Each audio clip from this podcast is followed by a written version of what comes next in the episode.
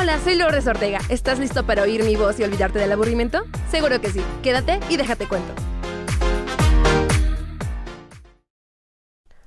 Hola a todos, sean bienvenidos a una edición más de tu podcast, mi podcast Déjate Cuento, con su anfitriona preferida, Lourdes Ortega. ¿Estás lista, listo, preparado, preparada para lo que se viene? Seguro que sí. Así que, comencemos. Gracias por acompañarme en un episodio más de este tu lugar favorito, Déjate cuento, conmigo con Lulu Ortega. El día de hoy estamos allá a nada de terminar la cuarta temporada y es que estamos comenzando nuestro episodio número 17 en el cual estaremos hablando sobre un tema que vaya vaya perturbador. Claro que sí. ¿A qué me refiero? A el accidente nuclear de Chernobyl. Ese desastre que no solamente tuvo impacto en lo que sería la Unión Soviética por allá de 1986, sino también llegó a muchos países del mundo, incluso México con su leche radiactiva. Si no sabes de qué te estoy hablando o quieres conocer un poquito más de esto, quédate y déjate cuento. El 26 de abril de 1986, a la una con 23 minutos y 58 segundos, una serie de explosiones destruyeron el reactor y el edificio del cuarto bloque energético de la central eléctrica atómica en Chernobyl, situado cerca de la frontera bielorrusa. La catástrofe de Chernobyl se convirtió en el desastre tecnológico más grave del siglo XX. Para la pequeña Belarus, con una población de 10 millones de habitantes, representó un cataclismo nacional. Si bien los bielorrusos no tienen ni una sola central atómica en su territorio, Belarus seguía siendo un país agrícola, con una población eminentemente rural. Durante los años de la Gran Guerra Patria, los nazis alemanes destruyeron en tierras bielorrusas 619 aldeas, con sus pobladores. Después de Chernobyl, el país perdió 485 aldeas y pueblos. 70 de ellos están enterrados bajo tierra para siempre. Para el año 1996, 2.100.000 personas de las cuales 700 mil eran niños, eh, descendieron, o sea, murieron. Eh, entre las causas del descenso demográfico, la radiación ocupa el primer lugar. En las regiones de Gomel y Mogilevov, las más afectadas por el accidente de Chernobyl, la mortalidad ha superado a la natalidad en un 20%. Cabe destacar que esta información, como te mencionaba, eh, la saqué del libro Voces de Chernobyl y estos datos que te menciono fueron para el año 1996. Aquí te va otra que es de em, consecuencias de la avería de Chernobyl en Belarus por Minsk, Escuela Superior Internacional de Radioecología, para el año 1992. Chequen este dato que se me hizo súper interesante. Según diversas observaciones, el 26 de abril de 1986 se registraron niveles elevados de radiación en Polonia, Alemania, Austria y Rumania. Eso fue el día que hubo eh, esta explosión. Para el 30 de abril, en Suecia y el norte de Italia, el 1 y 2 de mayo, la radiación llegó a Francia, Bélgica, Países Bajos, Gran Bretaña y el norte de Grecia. El 3 de mayo, en Israel, Kuwait y Turquía. Proyectadas a gran altura, las sustancias gaseosas y volátiles se dispararon por todo el globo terráqueo. El 2 de mayo se registró su presencia en Japón, el 4 de mayo en China, el 5 en India, el 5 y el 6 de mayo en Estados Unidos y Canadá. Bastó menos de una semana para que Chernobyl se convirtiera en un problema para todo el mundo. Vean, lo que pasó es básicamente en la otra mitad del globo terráqueo, en lo que viene siendo, pues, ah, la Unión Soviética, tuvo un gran impacto en el resto del mundo. Y de hecho de ahí surgen varios eh, mitos, historias e incluso realidades que parecen fantasiosas por lo que pasó en Chernobyl. Y una de ellas sería cómo esa explosión llegó incluso a ser bebida por los mexicanos. Y esto te lo voy a contar más adelante, pero un adelanto es que en México existió la leche radiactiva. Ahora bien, hablaremos un poco más a detalle sobre el accidente de Chernobyl, las causas del desastre nuclear en Ucrania. Esto es en un artículo de National Geographic por España. Y pues bueno, dice lo siguiente. Hace más de 30 años, un accidente nuclear ocurrió en una desconocida, hasta el momento, central de Ucrania eh, que conmocionó al mundo y allanó el camino que conduciría al final de la Unión Soviética. ¿Cuál fue el error en Chernobyl? ¿Quién fue el responsable del accidente de Chernobyl? ¿Hasta dónde llegó la radiación? ¿A cuánta gente afectó? ¿Cómo se descontaminó la zona? ¿Qué ocurrirá ahora con la planta nuclear? Vamos a responder estas interrogantes con la ayuda de Sergi Alcalde, el redactor de este artículo en la revista National Geographic del año 12 de marzo del 2022. Hasta mediados de los años 80, poca gente sabía que cerca de la Ucrania, ucraniana ciudad de Chernobyl existía una importante central nuclear. Un lugar desconocido hasta el 26 de abril de 1986, cuando uno de los cuatro reactores de una central de Ucrania empezó a arder, provocando lo que acabaría siendo el peor desastre nuclear de la historia. Solo igualado hace siete años por el ocurrido en Fukushima, más de 30 años después de aquella catástrofe, una afamada serie de televisión rememoró eh, acontecimiento que puso en tela de juicio la seguridad nuclear. Actualmente, la invasión de Rusia ha vuelto a reabrir el debate y ha despertado antiguos fantasmas sobre un posible nuevo accidente nuclear en la zona. Pero, ¿qué causó el accidente?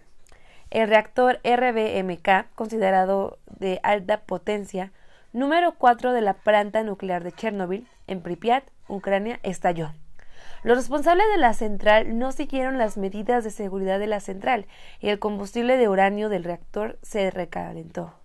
Aquellas centrales no incluían lo que se conoce como estructura de contención, una cúpula de hormigón diseñado para mantener la radiación dentro de la planta en caso de tal accidente, con lo que la explosión acabaría provocando la dispersión de elementos radiactivos, plutonio, yodo, estroncio y cesio, que contaminaron un área de 142.000 kilómetros cuadrados en el norte de Ucrania, el sur, sur de Bielorrusia y la región rusa de Bryansk.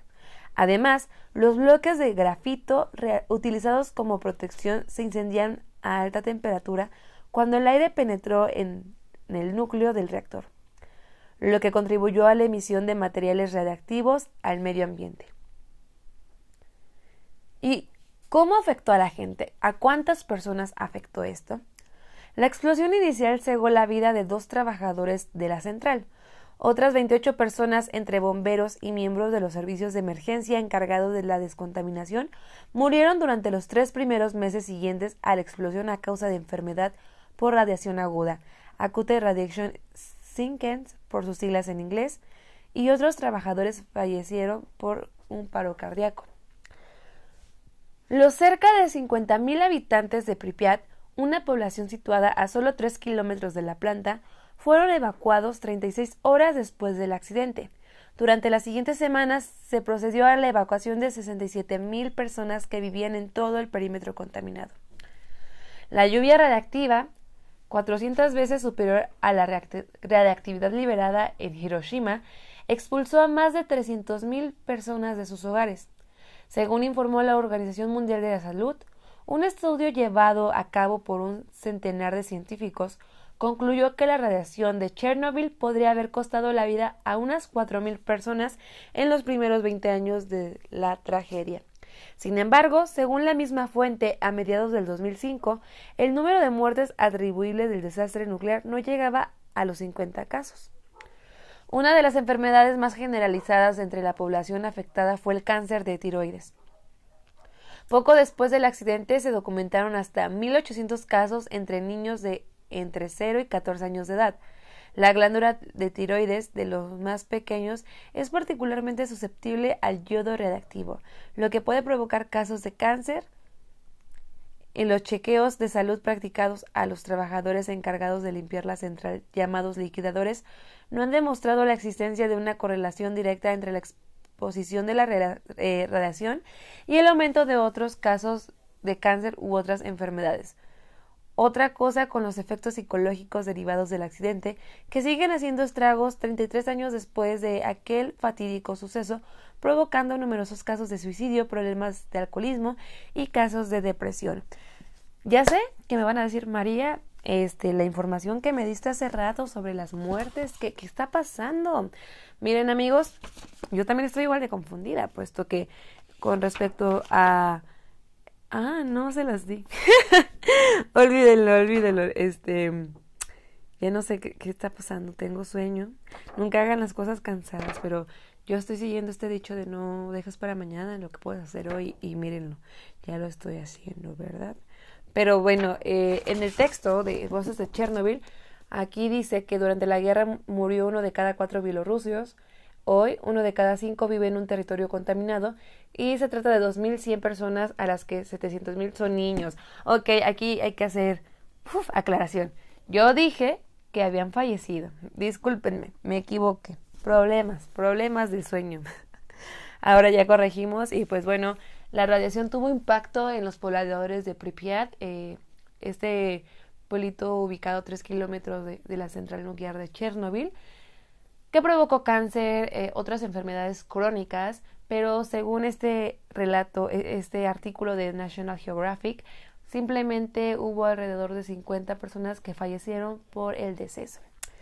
Quiero hacer énfasis de que les recomiendo muchísimo el libro de Voces de Chernobyl porque cuenta un montón de relatos de personas que estuvieron en el momento de la radiación, de la explosión, de los efectos que tuvieron en sus pobladores un poco más cerca, el cómo em, la vida cambió, porque al momento de evacuar a tanta población, hubo quienes se resistieron por no dejar lo poco que tenían en este sitio, entonces tuvieron que acoplarse a una forma de vida diferente, a ver cómo su pequeño pueblo se estaba convirtiendo en parte de la naturaleza, además de esas historias trágicas de cómo los trabajadores que estuvieron durante la explosión fallecieron y se les dio su sepultura de una manera tan escalofriante que te aseguro solamente en las películas de ficción podrías verlo, pero esto fue algo real. De hecho, para cuando leí este texto, que nos lo dejaron en la universidad, eh, y estábamos compartiendo comentarios, hablábamos con la profesora que al leer este texto de Svetlana Alexievich es como si estuvieras leyendo una tira eh, de ficción de aquellos años de los 60, 70, pero no. Es un acontecimiento que tuvo lugar el siglo XX, en el 86, y que todo lo que puedas encontrar aquí es la recopilación de esas voces, como se llama el texto, voces de Chernobyl, con respecto a esa catástrofe nuclear. Pero ahora bien, continuemos. ¿Hasta dónde llegó la radiación? Pues bueno, actualmente se estima que la contaminación se extiende por un área de unos 150 kilómetros cuadrados, comprendidos entre Bielorrusia, Rusia y Ucrania. La zona de exclusión engloba un radio de 30 kilómetros alrededor de la planta, abarcando una superficie aproximada de unos 5.200 kilómetros cuadrados. La nube radiactiva originada por la explosión alcanzó más de mil metros de altitud. Aunque los vientos favorables la, eh, la mantuvieron lejos de Pripyat, donde la población todavía no había sido evacuada. De no haber sido por la meteorología, la tragedia podría haber sido todavía peor. Ahora bien, ¿cómo se descontaminó la zona? ¿Será que aún en la actualidad sigue contaminada? Aquí va. Durante los días siguientes a la explosión, miles de trabajadores, a los que se llamaron liquidadores, se dirigieron a toda prisa hacia Chernobyl para combatir el desastre nuclear.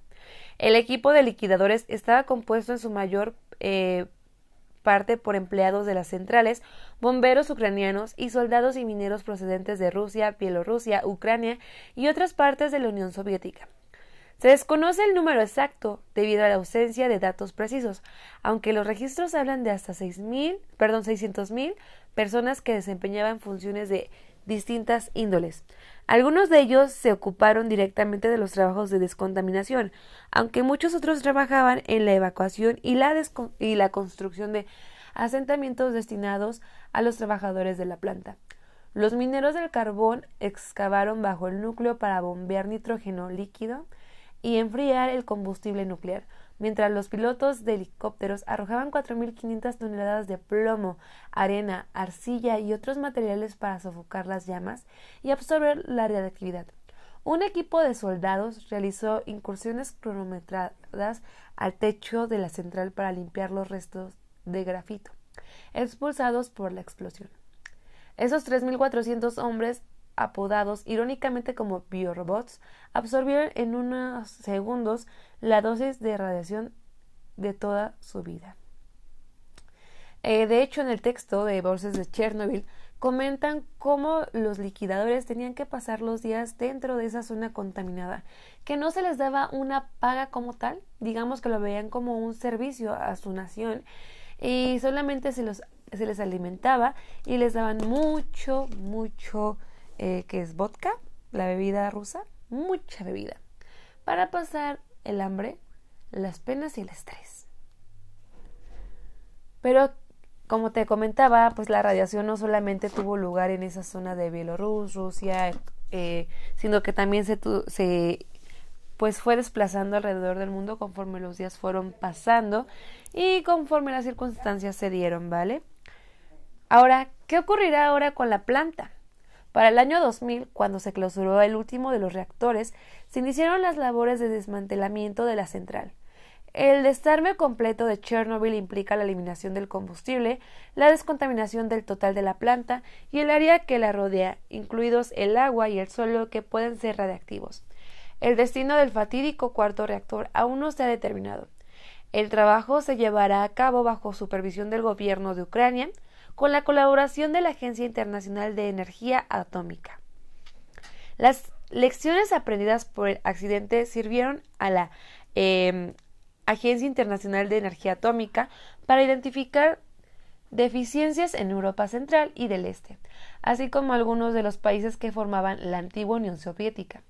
Gran parte de su trabajo está destinado a identificar los puntos débiles de las centrales y proponer mejoras en el diseño de los reactores RMBK y BBR, eh, reactor nuclear de agua presurizada soviético. En los últimos años, la entidad de supervisión está poniendo además el acento en otros aspectos cruciales como la seguridad operativa y la supervisión de los sistemas de seguridad. Creo que no te lo mencioné, pero alguna de las tareas también de los liquidadores no solamente era pues ir a checar la planta y evitar que la radiación siguiera pues su flujo, sino también eh, pues bueno, iban a la zona de Pripyat para asesinar animales silvestres, perros, eh, cualquier cosa que tuviese vida y que pudiera propagar la radiación. Esto que te estoy contando también lo encuentras en el eh, texto de Voces de Chernobyl de la editorial Debate del año 2015, eh, ¿va? Ahora bien, existen un montón de mitos con respecto a que en Chernobyl, después de la radiación, muchas personas mutaron, veían con más extensiones del cuerpo, problemas. Eso sí, es cierto con respecto a que la radiación tuvo efecto en las personas embarazadas, en donde la lactancia se cortaba, cosas de ese tipo. Pero no era como que vieras a un rinoceronte, ah, perdón, a un a una ardillita del bosque con cinco ojos, así. No, no. Pero vamos a hablar un poco de estos mitos y realidades alrededor de lo que fue la eh, explosión de Chernobyl. Aquí te van.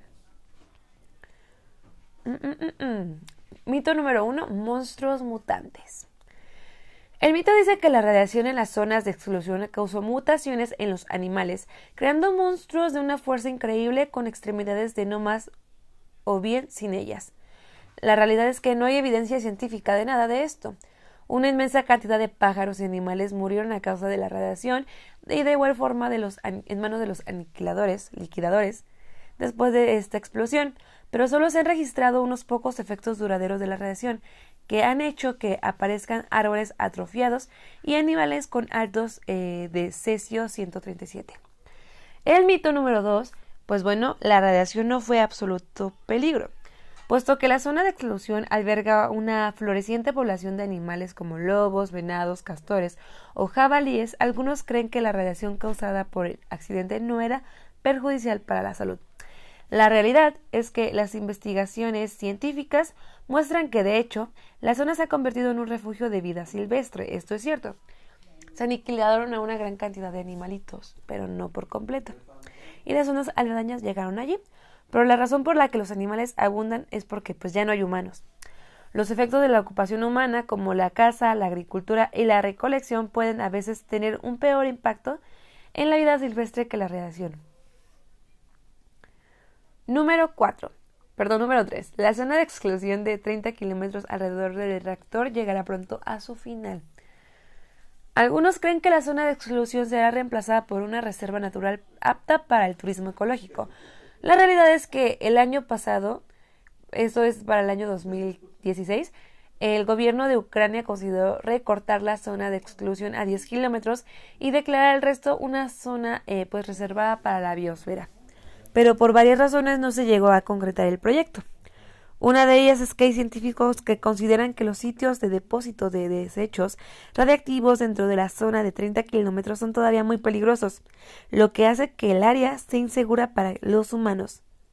Y de hecho dice que pues no se tendría por qué habitar durante al menos 20.000 años. Y otro mito también es que la zona de exclusión se creó para instalar un centro de armas psicotrópicas. Hmm, teorías, teorías. Se ha llegado a afirmar que el verdadero objetivo de la creación del área de exclusión era instalar un centro de investigación de armas psicotrópicos de alta seguridad, pero la realidad es que cerca de la planta nuclear había otra instalación de alta seguridad de componentes de sistema de alerta temprana de fabricación soviética. Allí había un radar capaz de detectar un misil balístico lanzado desde una distancia de 2.500 kilómetros. Tras el desastre del 26 de abril, el gobierno soviético ordenó la demolición del centro. Así es, estos son algunos de los mitos que rondaron alrededor de esta explosión en Chernobyl. De hecho, eh, se me hizo muy curioso esto como con el mito número 3, que se buscaba hacer una pues central para ya sabes, este tipo de armas. Y me viene en la mente mucho lo que se vio en Stranger Things, eh, porque si se dan cuenta, eh, es la serie basada en los años 80 y pues se habla sobre el monstruo, ¿no? Que está abajo y que los rusos ya sabían de ello, en este caso los soviéticos de la Unión Soviética, vaya la redundancia, y te muestran eso, ¿no? Yo creo que como que por ahí va la, la idea de, Stranger Things, ¿no? Lo creen rusos, estadounidenses, no lo sé, ya ven cómo eh, en Estados Unidos y, Rusia no tienen una relación muy estrecha, entonces podría ser, podría ser que como por ahí le quieran dar. Además de que la serie está basada como por esos años, ¿eh? tiene sentido para mí. Y ahora sí, yo creo que esto es lo que a todos nos está llamando la atención sobre, no es un mito, es una realidad. Y con esto vamos a concluir, de hecho, el podcast con respecto a turururu, la leche radioactiva de la Cona Supo. La leche radioactiva proviene de Irlanda, fue distribuida en México, aún se desconoce la magnitud del daño que provocó en la población. Este es un artículo eh, por la revista Por esto. Aquí les va. Como ya te comentaba, el 26 de abril en Chernobyl pues estuvo esta explosión tuvo lugar en Chernobyl, creando una nube de radiación alrededor del mundo. Los rastros de uno de los peores desastres del siglo XX cruzando eh, pues el océano Atlántico llegaron a México en forma de leche. Pero ¿cómo el desastre de Chernobyl llegó a México? Bueno, entre el año 1986 y 1988, de acuerdo con reportajes entonces publicados en el semanario Proceso, el gobierno mexicano adquirió en Irlanda leche en polvo para la CONASUPO. A la nación europea llegaron los efectos de la nube radiactiva ocurrida en Chernobyl, pese a estar a más de, de 3.500 del epicentro del accidente. A pesar de que la Organización Mundial de la Salud advirtió sobre la adquisición de productos que pudieran estar expuestos a la radiación, México compró a Irlanda cerca de 40.000 toneladas de leche en polvo, además de mantequilla que fue pues distribuida por la CONASUPO. Imagínense cuántos estadios. ¿Qué, ¿Qué pasó con la leche redactiva de la CONASUPO? Ahí te va. Se cree que las partículas radioactivas cayeron junto a la lluvia sobre las eh, pastizales de Irlanda, el único alimento de ganado bovino de la región y los encargados de producir la leche que, tras un proceso de manufacturación, fue convertida en polvo y vendida a las autoridades mexicanas. Pese al proceso, la letalidad de las partículas resistió. En aquella época, el gobierno brasileño, dirigido por José Sarni, advirtió a Miguel de la Madrid, entonces presidente de México, sobre los peligros de importar productos alimenticios procedentes de Europa, luego de la contaminación que dejó el desastre nuclear de Chernobyl.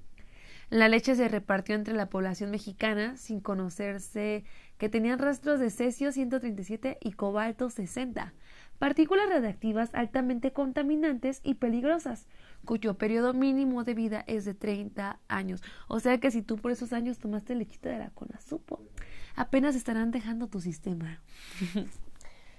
Incluso existen publicaciones dedicadas al tema, Guillermo Zamora escribió el libro Casos con Azupo, la leche reactiva, el crimen más atroz contra el pueblo mexicano, donde señala que en 1987 y 1997, entre ese lapso de 10 años, el cáncer infantil en México se disparó un 300%, causando la muerte de 270 pequeños de los 900 casos contabilizados para la investigación. Así que ¿Ustedes creen? Yo creo que sí, yo creo que sí, tuvo mucho impacto. Además de que la lechita normalmente se la dan a los nenes para que se vuelvan más fuertes y así. Sabemos que ya no se tiene que dar leche después de la lactancia, pero eh, los medios de, de comunicación y la familia nos los han implantado como una costumbre, tradición e incluso un hábito alimenticio. Pues bueno, Alba de 15 años y Maribel de 13 murieron en 1997 y 1999 respectivamente. Sus papás aseguran que las niñas ingirieron la leche contaminada en fechas que coinciden con la compra del insumo a Irlanda. Ambos padres piden se abra una investigación con la finalidad de saber si la leche radiactiva de la Conasupo fue causante de su muerte. Con información de Chilango de México, eh, esto fue una información de la página por esto. Y bueno amigos, esto fue lo que sucedió con la lechita de la Supo que venía desde Irlanda, que tuvo radiación procedente de la planta nuclear de Chernobyl. Y ya ven cómo todo lo que hacemos tiene un efecto. A veces creemos que solamente va a repercutir en nosotros, pero no, no, no. Tiene alcances inimaginables. Esto fue con la planta nuclear de Chernobyl si les agradó la información y se quedaron con ganas de más, porque miren, yo no me quiero soltar hablando, ya que el tema es bastante y hay mucho, les voy a recomendar los siguientes, pues sí, fuentes para seguir conociendo un poco más de una manera entretenida, bla, bla. Ustedes saben.